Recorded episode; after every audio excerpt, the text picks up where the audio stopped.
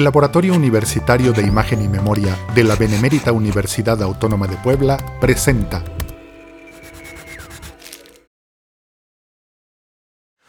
Otro de los proyectos de investigación que desarrollo actualmente se basa en la memoria y la comunicación intercultural mediante el lenguaje internacional del Esperanto, en donde me interesa recuperar la comunicación internacional y la comunicación entre culturas a partir de un lenguaje neutro y justo para todos. Y con otros colegas en otras regiones vamos registrando estos elementos de la memoria en diferentes culturas y en diferentes latitudes del mundo a partir de esta comunicación que es como más largo de explicar, pero que nos acerca y nos hermana en términos de una comunicación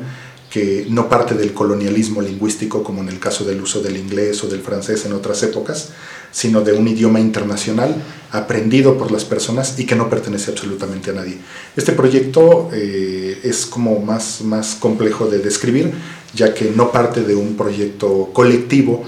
en mi región, sino de un proyecto colectivo internacional que está ligado desde luego a mi ejercicio en el Laboratorio Universitario de Imagen y Memoria y en la Facultad de Ciencias de la Comunicación a partir de estos fenómenos de la comunicación intercultural. Y me llena de gozo y de placer poder comunicarme con personas de otras regiones en un idioma neutro e internacional y poder registrar estos elementos de su vida cotidiana a partir de esos intercambios que tenemos entre culturas usando una comunicación que fue diseñada en el siglo XIX para comunicarnos entre toda la humanidad.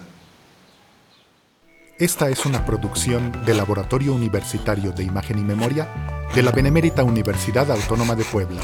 Contáctanos al correo